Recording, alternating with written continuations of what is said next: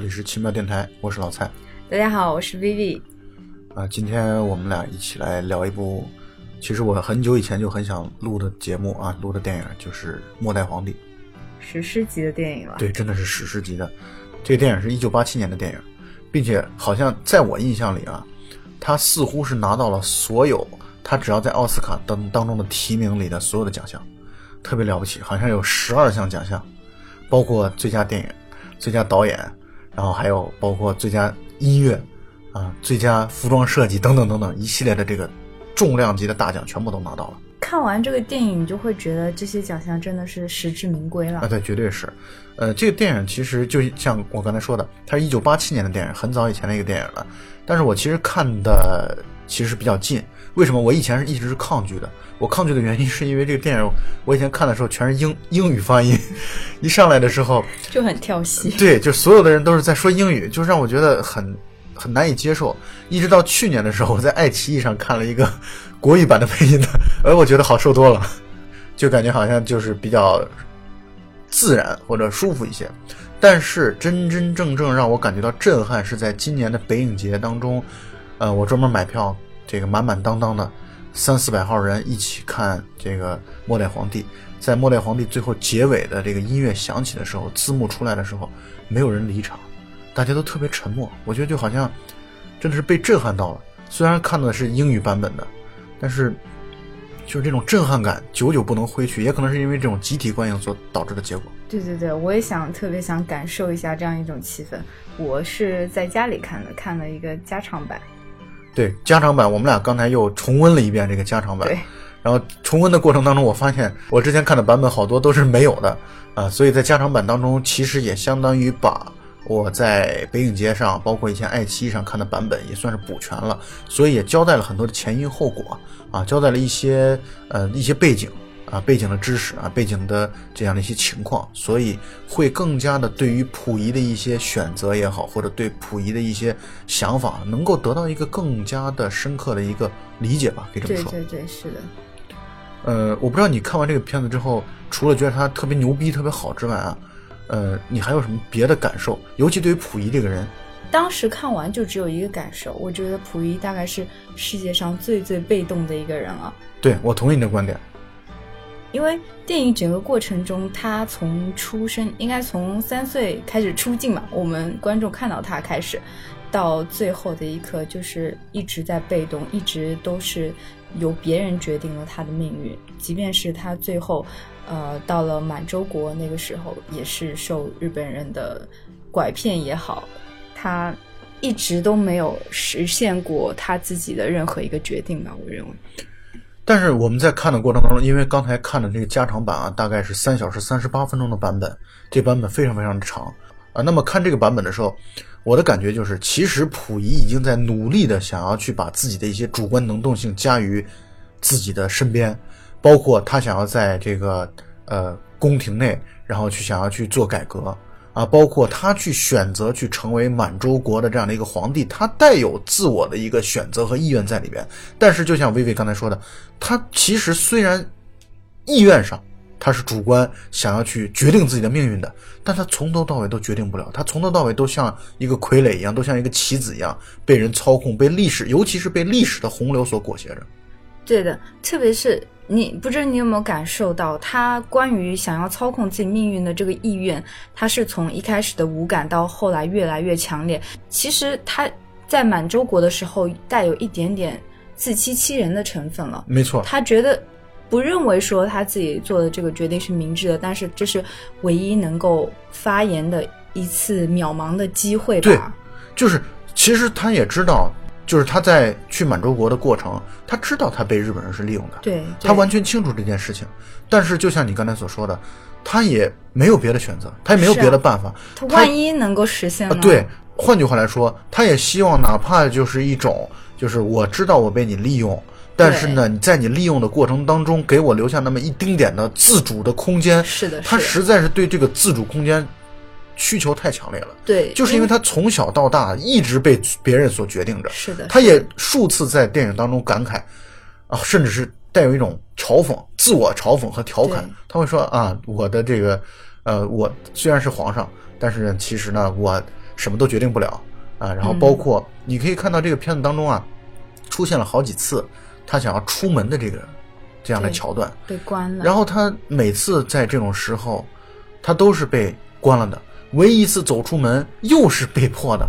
就唯一一次从紫禁城当中出来又是被迫的，因为这个曹锟政府等于倒台了之后，他相当于就被这个民国政府给赶出来了。对，就是电影里面有暗示的，他只要是主观意识的动作都不会实现，对，最终都不会实现的。那么我们呃，刚才薇薇说，她觉得这个电影，他觉得最大的对于溥仪的关键词是被动。呃，我的感受啊，就是我对于溥仪的感受是，我在看完的时候，我觉得溥仪实在是太孤独了，特别的孤独。对，就是他虽然他有两个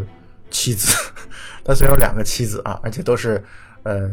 就是其实貌美如花，对，但是啊，因为因为你看那个英国那个美国人是羡慕羡慕溥仪的，他在那个场舞会的时候，他说他很羡慕溥仪，他觉得啊真好，他有两个老婆。对。但是其实我们都知道，这个片子当中，溥仪特别的孤独，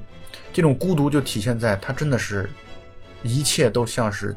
被，就像我们刚才谈到的，一切都像是一个提线的木偶一样，他永远是那个最孤独的那个木偶，对，然后被牵着走，然后自己真的是连发声可能都发不出来的这样的一个状态。是的，那么这个电影也很长啊，就是我们看的是三小时三十八分的版本，呃，这个电影特别的长，呃，值得去说的点特别多。我们可以现在按照电影的顺序啊，或者说电影当中溥仪一生的这样的从小到大的这样的一个顺序，我们来稍微的啊、聊一聊。然后包括呢，在过程当中如果有哪些印象深刻的点，我们来可以一起讨论一下。那么首先电影当中出现的就是他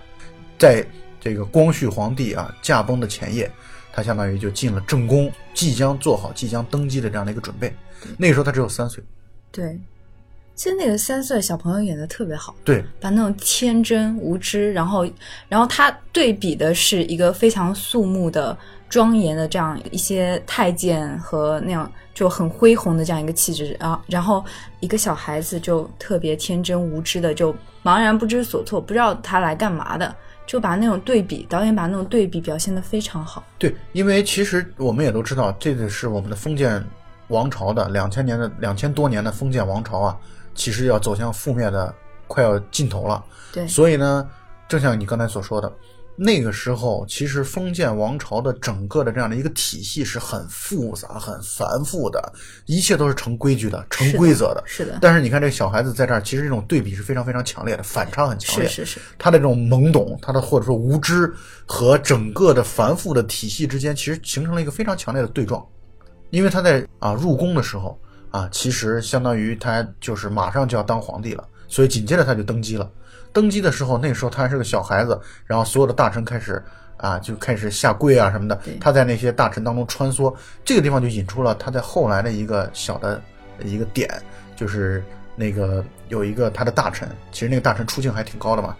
呃哦，就是眯着一只眼睛的对，，然后那个大臣就像大小眼儿嘛，嗯，那大臣就给他就相当于进贡了他的一个第一个贡品，就是那个蝈蝈。嗯，啊，对。然后那个蝈蝈在后来最结尾的时候，其实是对是形成了一个呼应。然后他在一开始的幼年版或者幼儿版的这个溥仪，包括这个儿童版的溥仪的这个过程当中啊，我觉得我有一句话印象很深刻，他一直在问，他说我做什么都可以吗？啊，皇上是不是做什么都可以？嗯，那段时间，所有的太监、所有的他的大臣都在说啊，是啊，皇上就是为所欲为的，皇上就是想做什么做什么。但是这句话在后来的这个三个多小时的剧情当中，被我们看到，其实就是一个讽刺，对，就是其实感觉皇上才是最不能做自己想要做的事情的人。因为他从一开始就是什么都不能做，有特别多的规矩。是，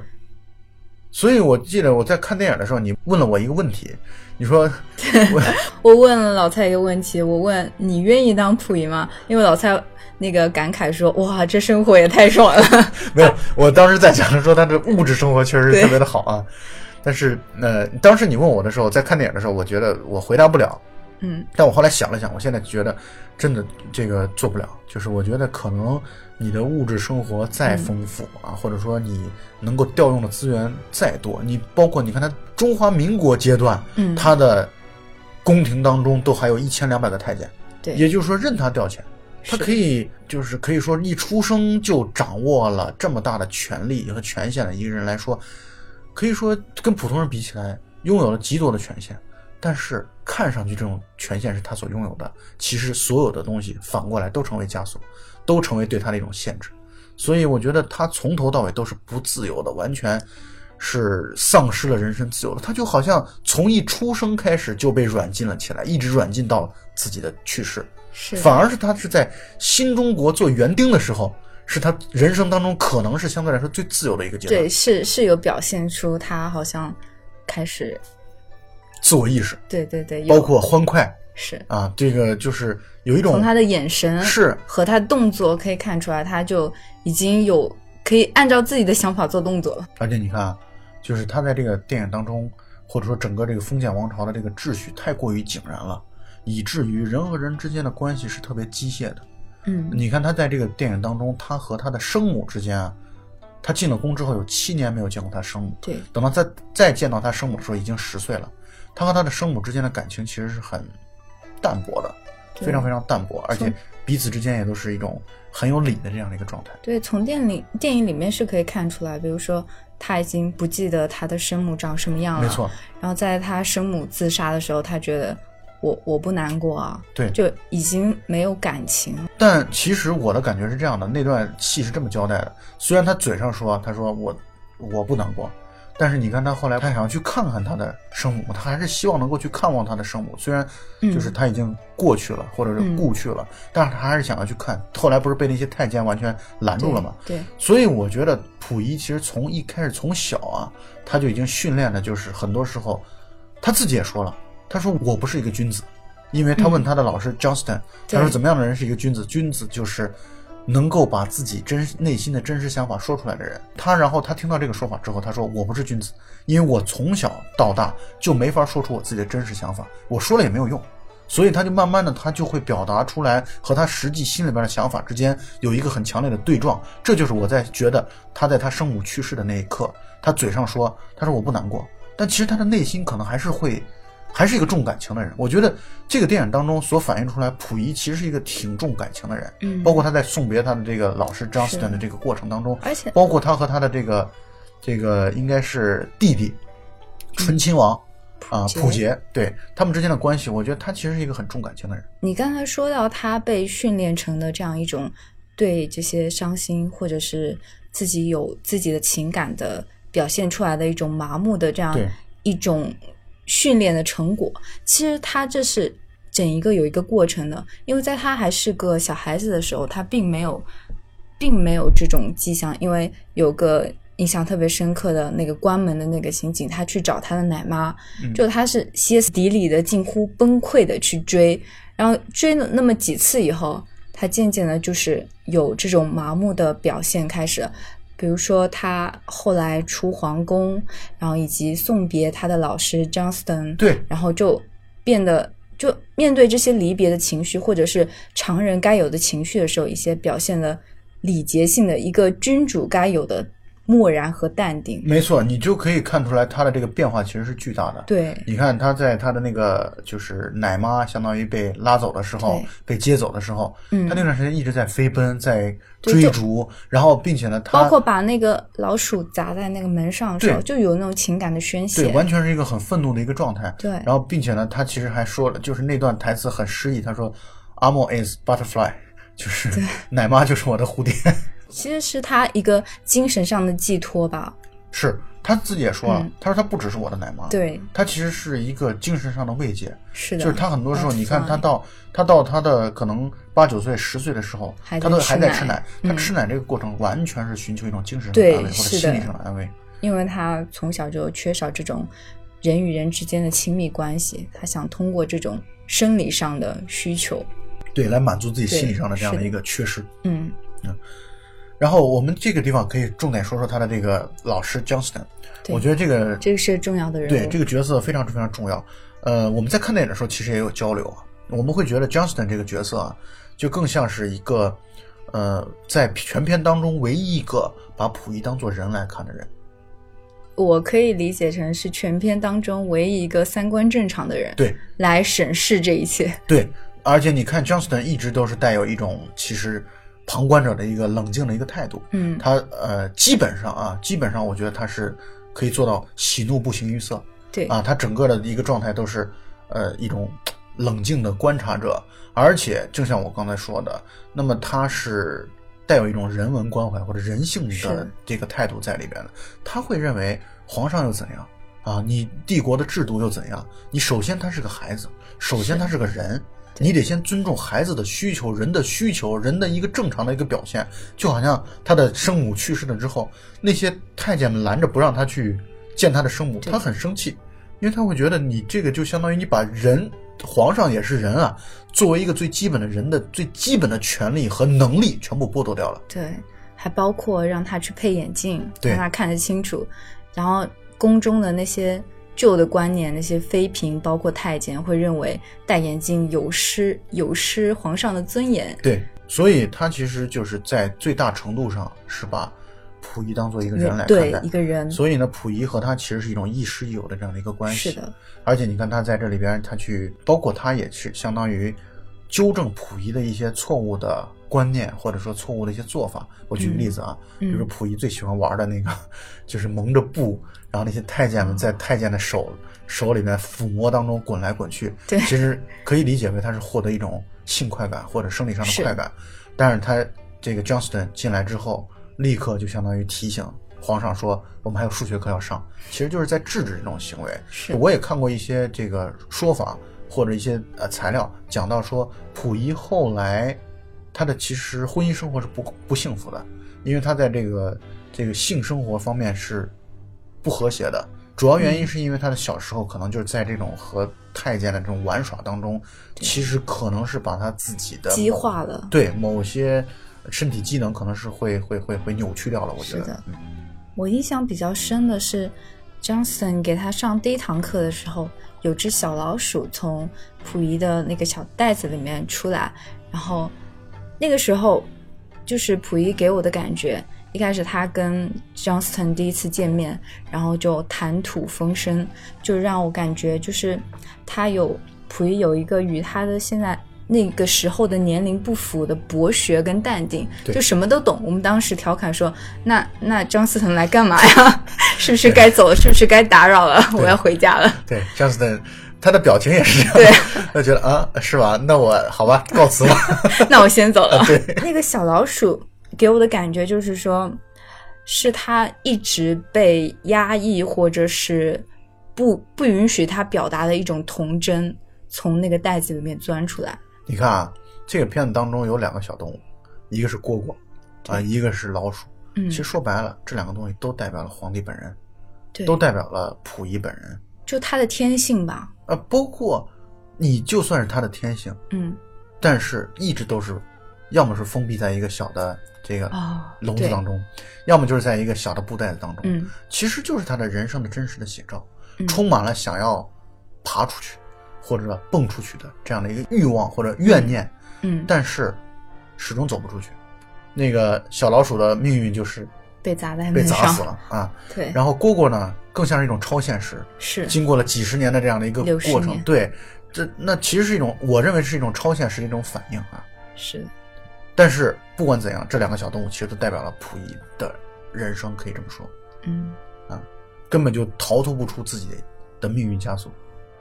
然后，呃皇上结婚这段也挺有意思的啊。对对，，皇上的结婚，那个，因为他结婚的时候年龄很小嘛，他应该是比婉容皇后小两岁，秀差不多。没有，他应该比婉容皇后小两岁，应该是十五岁的样子。他在结婚的时候还是一个稚气未脱的孩子，嗯嗯，然后相当于因为婉容一直在说等他长大，对他会长大。因为本来啊，我们也都知道，同龄的男生相对来说会比同龄的女生要不那么成熟一些嗯啊，所以呢，婉容本身又比他大两岁，那嗯自然而然就会比他成熟的更多对，啊，所以呢，婉容其实一直是带有一种引导的、把控的一个态度。对，说到这儿，其实我也想说的是，刚才我说 Johnston 是作为全片当中可能唯一一个把他当做正常的人的一个角度来去看待的。嗯其实婉容在在某种意义上讲也是这么看待他的，就是一般来讲啊，一般的人，包括这里边其实有几个人物很重要，Johnston 是一个，婉容是一个，还有文秀淑妃嘛，她是一个其，实你有没有发现，这些人的共同特点就是他们的观念都很西化，而且包括来本身是西方的人。对，而且还有一点就在于这几个人都在某种意义上讲，没有太过于的把皇上这种身份太当回事儿。什么意思呢？嗯就是你看啊，我觉得文秀的离婚这段戏是很有代表性的一个，很有代表性的一个呃一个例证啊，例证了我们我刚才的这样的一个观点，就是你皇上又怎样？那么最终我们是希望我们是是人与人的这样的一个平等的交流。尽管说文秀那段离婚已经是他相当于皇位已经被剥夺了，对已经成为一个普通人了啊，已在皇宫里面就不可能会有女人来质疑婚姻是什么这种绝无可能。对，然后他就在想，呃，婉容现在是你的妻子，然后你是 Henry，然后那我又是什么呢？就我在这个婚姻里面其实什么角色都不是，那我就要离婚。就这是一种非常自然的人第一个想法，但是在那个时候就是非常超前的想法。而且说实话，我跟薇薇两个人，我们都是理工科出身，所以呢，我们对于历史的知识，说白了，我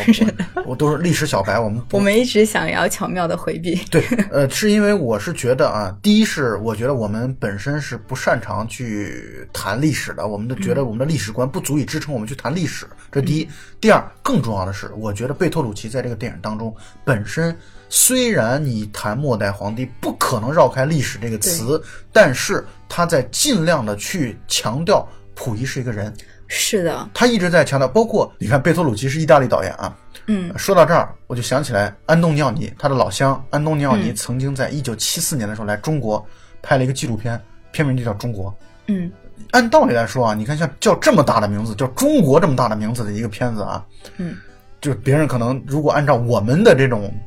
拍片子的，尤其拍纪录片的导演的这样的一种风格，可能就会讲的很很大的很多的这样的知识点。对，特别多的这样，包括历史啊，包括什么地理啊，什么这样的一些东西。但是安东尼奥尼本身是一个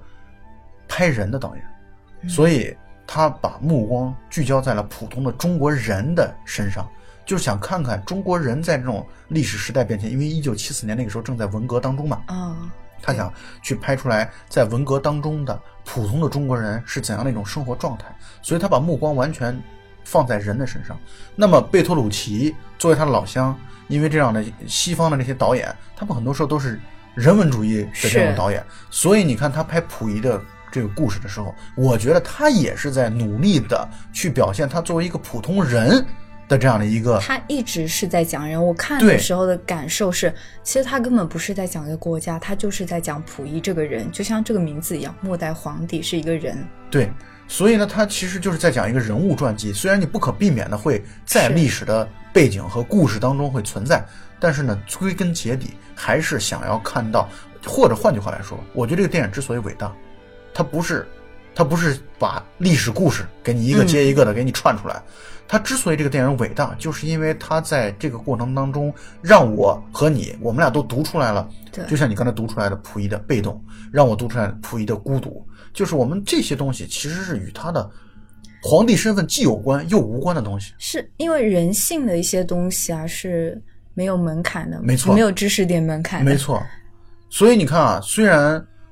电影当中我们看的版本，后来看的版本加长版本说英语的，嗯我今年在北影节看的版本也是说英语的，嗯但如果以人这个标准来去判断的话，他说什么语言并不，重要，他已经跨越了国界。对因为西方观众也好，嗯东方观众也好，都可以在看这个人的一生的过程当中，会有感动，会有感同身受，会有同情，啊，会有很多的我们的自我的感情带入进去。我觉得这就是成功的电影。对，像一开始我们我问你的那个问题，呃，你要不要成为溥仪？其实你刚刚在回答这个问题的时候，我想到会不会是导演交给观众这个问题，就是这样子的被动跟这样子的，就是生活上面的富足，你会做怎样的选择？对，我觉得是这样的。就像你说的，导演可能也给普通观众一个问题抛给你，很多人估计也在思考这个问题了。对，就是物质的富足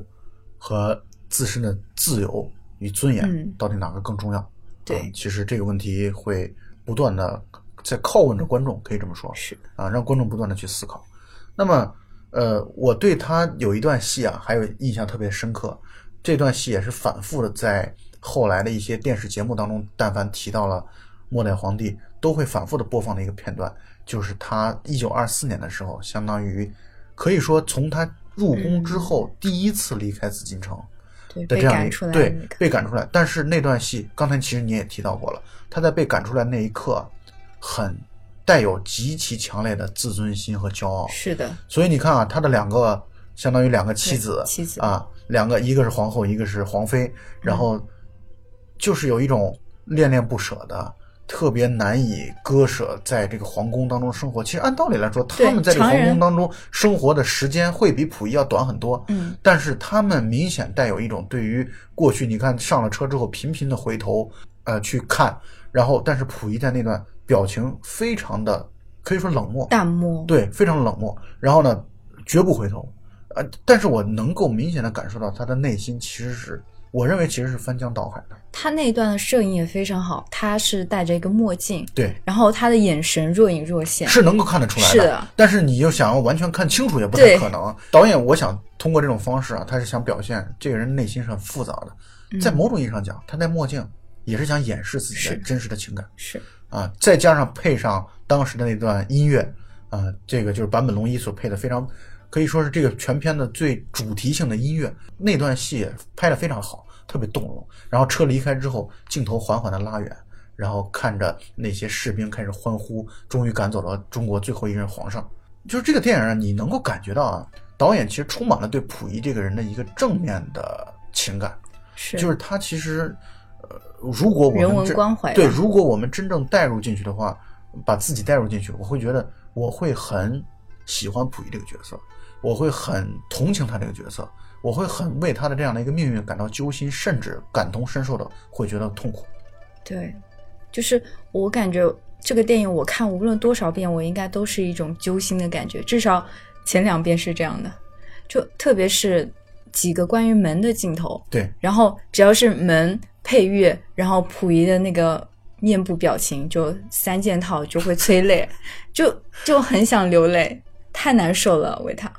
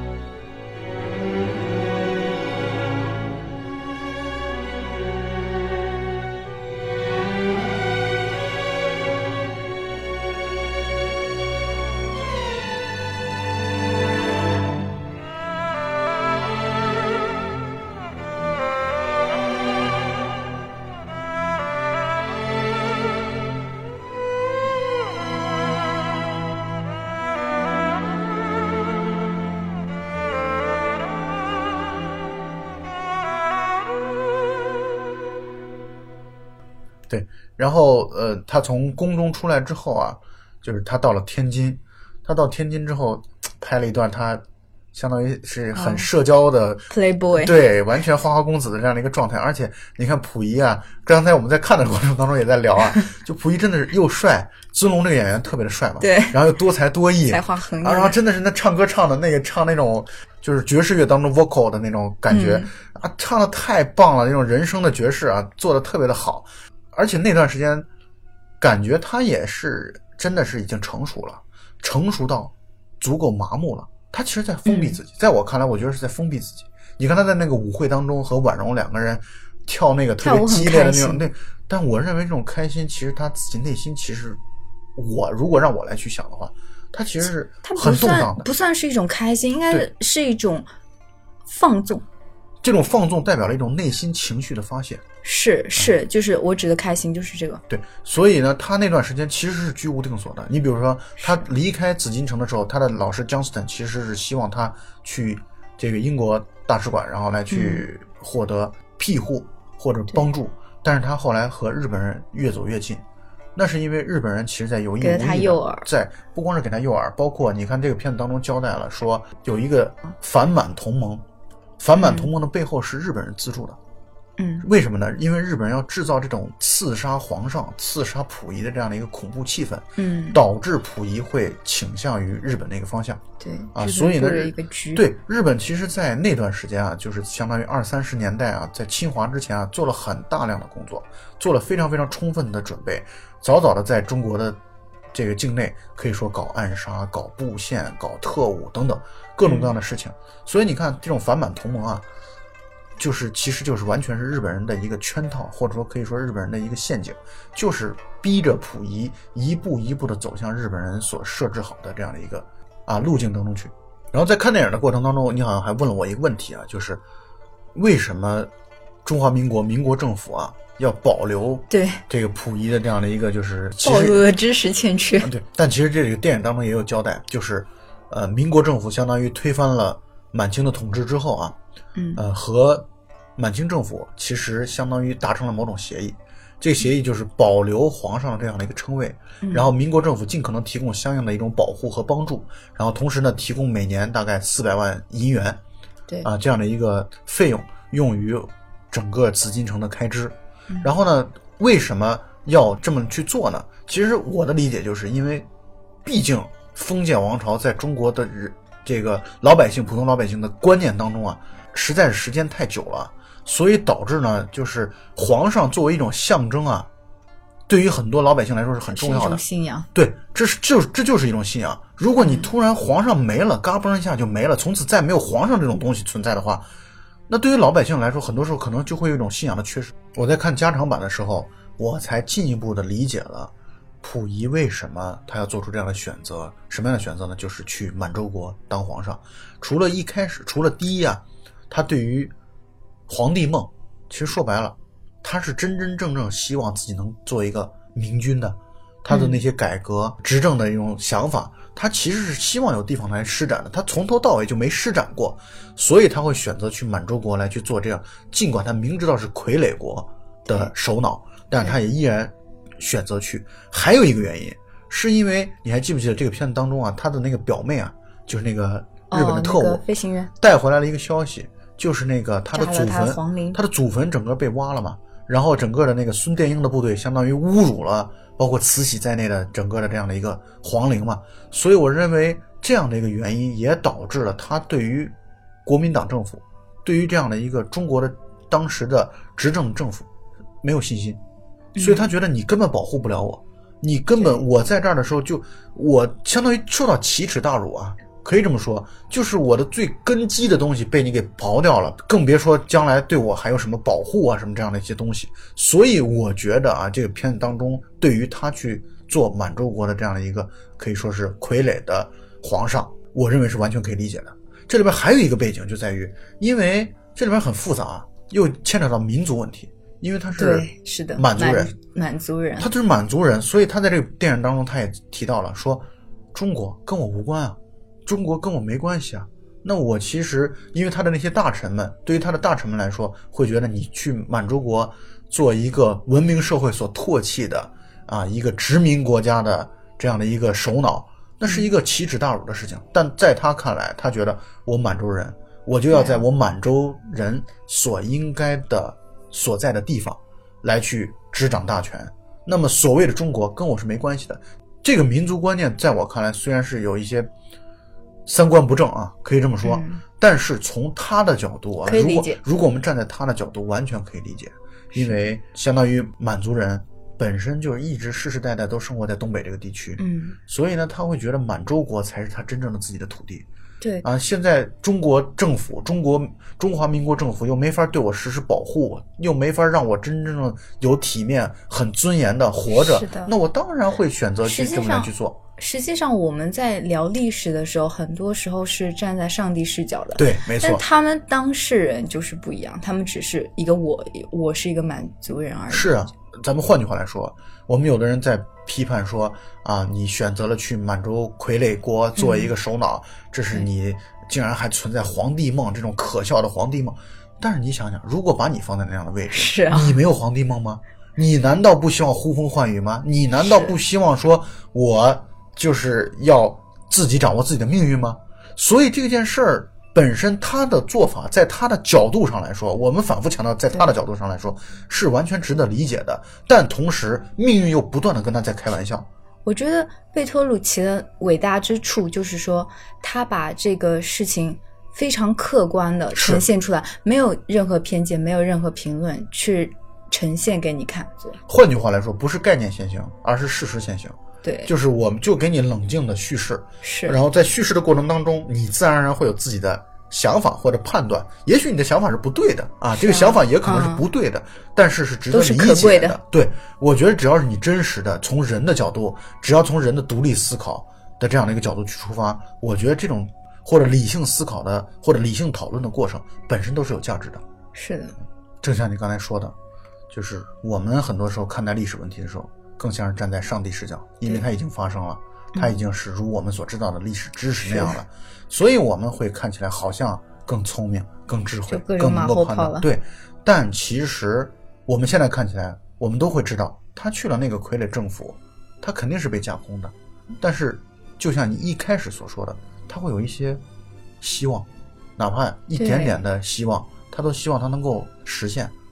万一呢？万一实现了呢？我认为他这个对希望的下重注，更多的是源自于他的一种自尊。你刚才说的政府保护不了他也好，然后怎样也好，我觉得最主要的原因还是因为他已经近乎被压抑到扭曲的自尊。对，没错。呃，所以呢，我们在看到那场戏的时候，或者那段戏的时候，整个他在满洲国那段戏的时候，嗯我们会很为他难过，因为他在满洲国的那段戏啊，起码啊，如果他的人生分野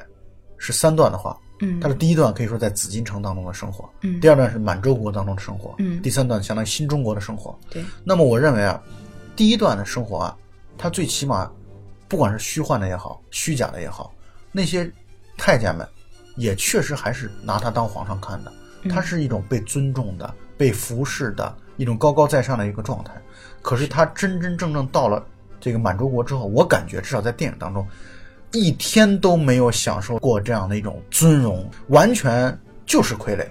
就从一开始，从一开始的那些自尊也好，就是别人对他尊重也好，很多都是他臆想出来的。而且就是虚情假意的，就是你表面化的东西，而且他也是带有一种自欺欺人的成分。而且别人也是一种欺骗你的一个状态，就是我只是摆出一个姿态来。对，他是觉得哦，我只有这样才能好过一点，就有这样然后麻痹。你看他在这个电影当中，他到了满洲国，他从任命总理开始，他就一直的在日本人的完全可以说是掌控和操控下来进行，嗯，甚至于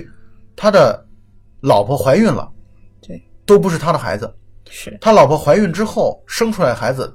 立刻就被处死了。我觉得他老婆怀孕了，不是他的孩子，这已经是对男人来说是一个耻辱。但是紧接着而来，他的应激反应是，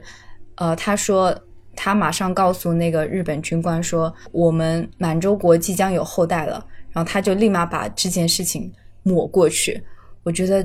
那一段看的真的很心酸，那一秒的反应真的好心酸。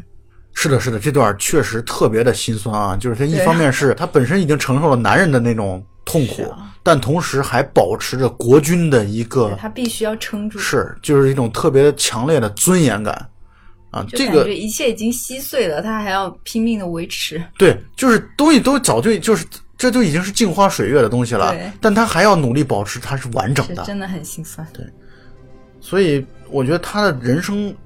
其实一直都是很痛苦的，啊，整个的过程都非常非常痛苦。就在我看来，这个电影当中就反映出来，就是他什么事情都不不开心嗯，啊，他想要当皇上，他想要在他想要去清点国库，国库就被烧了啊，他想要去把这些太监都赶走被动啊，刚赶走之后，他也被赶走了啊，就是他所有的这个，他想要去满洲国当这个伪皇上或者新皇上，但是他也立刻就被架空了。是然后他甚至老婆怀孕了都不是自己的孩子，所以他嗯事事不如意。这皇上当着还有什么意思？不知道你有没有注意到，里面有一个特别有意思的穿帮镜头，就从前面可能比较隐晦看不清楚，后面非常清楚，就是婉容生出来那个小孩，他是个白人小孩，蓝眼睛的。没错，没错，是的。后来我特地去科普了一下，这怎么回事？我以为我遗漏了什么重要情节，后来发现很有趣的是，因为剧组啊，他借不到中国人的小孩，他只能拿白人小孩来冲一下。对还有那个特别搞笑就在于他在那个电影当中他说了嘛，那个婉容他其实是和他的司机，包括那对对对，个司机，是满洲人对。那姓唐的那个司机，包括司机他后来被枪杀了嘛，相当于被日本人枪杀了。其实你只要非常仔细的看，那个奶妈一开始抱着也是一个白人小孩。哦，是吗？是的，哦，我以为那个奶妈抱的小孩是中国就。这个导演太任性了，让我们不要注意这些细节。对，特别有意思啊！我觉得这算是片当中的花絮啊。对啊，对啊，其实真的也不影响观赏了。对，我觉得不影响啊。这个我看当然看到那个就是生出来是小男孩是一个，呃，小孩是一个这个白人小孩的时候，对，一脸懵逼。对，我觉得观众应该是懵逼的，内心应该是惶恐的。我觉得 他的人生的第三段啊，其实相当于是在这个劳改所当中，就那个抚顺的那个劳改所，在劳改所当中啊，他一开始其实还有他过去的那个仆人还在照顾他，是啊，所以呢，我们在看的时候也在开玩笑说，这个缺乏自理能力的生皇上，活不能自理。对他甚至连系鞋带、连扣扣子他都不太会，其实可以说对，晚上起来吵醒别人。对。但是我是觉得，劳动改造对他的人生变化其实确实还是挺大的。就他从劳改所出来之后啊，我是觉得他其实真真正正放下了皇上的尊严，他开始嗯变成了一个普通人。对，我认为他到那个时候，他跟他自己内心的骄傲达成了某种和解。所以呢，我觉得那段时间啊，就是我们可以看到他在新中国的生活拍的时间很短，大概可能十从电影的时长来说，也就十分钟的时间。是的，但是那段时间，他的表情在我看来是比较坦然的，比较淡定。我们一开始说到他的神情跟动作，就更像一个普通人，更像一个正常的人。当然，还有一个原因是因为那段时间他已经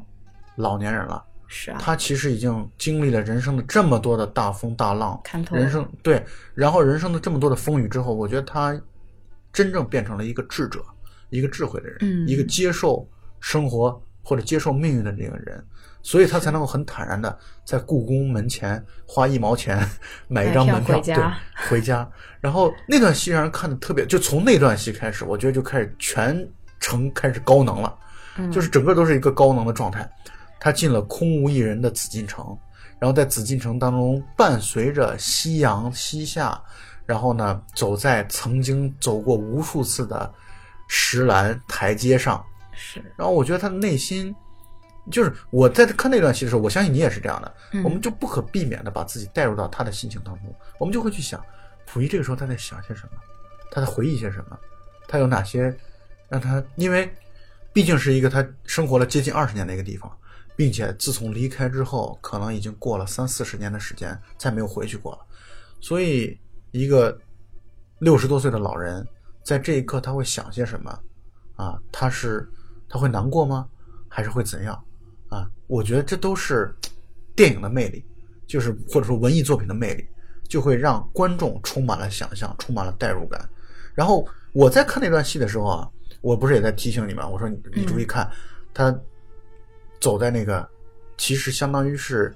就不允许行人哦，过的、对对，那个那个石栏上的时候，他的脚步虽然蹒跚，但是能够感觉到内心充满了雀跃感，是以至于他后来到了太和殿，到了太和殿之后，他又再一次看着自己曾经坐着的这种宝座啊，或者龙椅，就是感慨万千。这个时候就被一个小红领巾红领，巾然后对给喝止住了。然后红领巾问他是干什么的，他说我是皇上，我是曾经这里的最后一位皇上。然后小红领巾让他证明，他从自己的太和殿的那个椅子后边摸出了当年的那个蝈蝈的笼子。对，这段戏我觉得是超现实的，因为我们也在问嘛，说蝈蝈难道可以六十多年不吃东西吗？对。然后，但是呢，通过这场戏，再次那一刻，你从他脸上看出了如孩子般一般的，如孩子一般的童真。你看他那个笑容，化妆也化妆得特别好，然后他那个笑容特别的，就是，呃就好像许巍那首歌当中唱的，经历过人生百态的冷暖之后啊，我们笑容依然温暖纯真。让我们干了这杯酒，好男儿胸怀像大历了人生百态世间的冷暖，这笑容温暖纯真。就是我觉得他那段时间让我们会觉得啊，一个人的一生的轮回，可能到这一刻就已经快要走到轮回的尽头了。你之前有提到说那个老鼠和蝈蝈都是象征着溥仪本人，所以从那一刻，从他把那个拿出来，然后他还能从蝈蝈还能从里面爬出来那一刻，我觉得那个蝈蝈就是溥仪本人。我觉得是在那里孤独了六十年。是，而且到最后，以其实那个蝈蝈跟他刚拿到那个蝈蝈的时候那个状态比起来，也是带有老态蹒对跚的这样一个状态。老了终于爬出来了，是人到暮年才爬出来。对，然后那个镜头交代的特别的漂亮，就是在于小孩儿拧开蝈蝈的那个盖子，然后蝈蝈爬出来，然后转身想要去问他话的时候，那个龙椅上人已经没了。然后下一个镜头就是旅行团，然后带进来之后，然后说这里是曾经皇上这个登基的地方太和殿，然后溥仪是最后中国的历史上最后一位皇帝，然后溥仪一九六七年死于北京，然后配乐就起来。其实配乐早在他去取蝈蝈的时候，配乐就已经开始响起了。嗯，所以我就说了，在北影节的现场啊，配乐起来，字幕出来的时候，大家就是一种沉默不语，坐在座位上，我感觉是被定在了座位上，被这种画面、被这种情节、被这种音乐、被这个故事完全震撼了。这音乐真的太赞了，跟这个电影这音乐是坂本龙一做的，而且坂本龙一，我在今年又说北影节，在北影节上看了他的一个纪录片，嗯叫《坂本龙一终章》。为什么这么说呢？坂本龙一得癌症了。啊，坂本龙一得了癌症，然后但是他得了癌症之后，他依然在工作，他就在讲他最近一两年的，就是这个终章是去年的电影，日本的一个纪录片，得就是。讲这个坂本龙一的老年生活，然后他在这个纪录片当中也回顾了自己曾经做这个呃末代皇帝时候的事情。他在做末代皇帝的这这么牛逼的这么多的音乐啊，他只用了七天的时间，就是这就叫天才嘛。对，就是这个电影当中的音乐啊，是非常经典的奥斯卡的原创音乐，竟然只用了七天，而且那个纪录片当中还有他过去的一些镜头，他和贝托鲁奇他们都裹着军大衣在中国长春，然后坐在那个大卡车上，然后大卡车上大卡车上有一个那个破的钢琴，他们就在边开车的时候边在弹那个钢琴，特别的快乐，特别的放肆，就是我就觉得这样的一个，而且坂本龙一年轻时候很帅，对，坂本龙一在这个电影当中出现了。坂本龙一在这个电影当中演那个日本军官叫甘迫啊，嗯对，应该是就是他，然后一直就是不苟言笑的这样的一个状态。我再给你讲一个很有意思的故事啊，就是坂本龙一曾经写写过回顾啊，回忆拍《末代皇帝》时候的这样的一个岁月。他写他说他刚进剧组的时候见到尊龙，他跟尊龙去打招呼，因为他的戏份比较少嘛，他是拍戏已经进了可能大概三分之一或者三分之二的时候，他才他才进了剧组。他说尊龙入戏非常的深。他说尊龙，他跟尊龙打招呼的时候，尊龙说：“你是占领我们中国土地的日本坏人，我不跟你说话。太可爱了。”对，尊龙就是因为那个时候，尊龙真的是拍戏拍到那个时候，就是把自己的角色已经完全带入到自己就是末代皇帝这样的一个心态当中去了，所以特别特别的可爱。就我觉得这两个电影人都都极其的可爱，我觉得贝托鲁奇选人选角也非常的厉害，非常好。就尊龙符合这个溥仪的形象，完全的，特别是他在这部电影里面表达的那些东西，完全在他身上浑然天成。而且你看，他代表了青年溥仪、中年溥仪和老年溥仪。对，化妆师也相当厉害化妆。师很厉害，同时尊龙对于这三个阶段的溥仪表现的都极其的出色是，啊！这我觉得这就这个角色，而且不光是他，包括你像那些太监们的那个演员，表演的包括 Johnston，我就觉得他的老师就是这样的一个带有温文尔雅的、冷静的，同时呢又或多或少有点距离感的，带有一种西方人的这样的一个一个理性思考的这样一个态度的一个西方人的这样的一个状态。包括你看他的这个对于两位皇后或者说皇妃的这样的一个选择，陈冲我陈冲长得太美了，特别有魅惑力，可以这么是说。但是你看，作为一个女人，我被迷的不行了。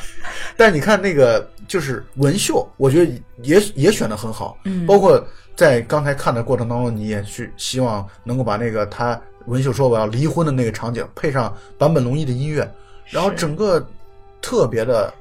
舒服，可以说这个电影可以这么说，完美的电影，方方面面，从摄像到选角到整个的置景，因为这个片子。真的是可以说，在某种意义上讲，很有可能是空前绝后的一部电影。为什么这么说呢？在故宫拍故宫今后恐怕不会再有机会再做这样的一个电影上的创作了，所以呢，这真的是一个在方方面面都可以拿满分的一部电影，史诗，我们一开始说了这，绝对是史诗。这个电影实在是太好了，所以如果没看过的，或者如果没有认真看过的，没有没有看进去的朋友们，我真的是强烈的推荐，我们二位都强烈的推荐，对，真的是有必要把这个电影好好的来去看啊！从配乐上到置景上到镜头到色彩，应该是用心去感受一遍。对，实在是太了不起了。那么我也知道你在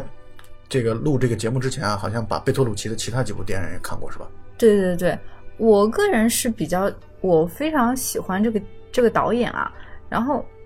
但是他拍其他电影的风格跟《末代皇帝》会比较差别。是因为他拍其他电影更显得以小见大。对，然后而且还有一个角度，就是之前我们在看的《末代皇帝》的时候也说了，拍的相当的克制，嗯，但是他其他的一些电影都是带有一种西方的直白的那种表达。就是比如说巴黎最后的探戈，对，然后西然后那个西蒙，那个西蒙巴黎，对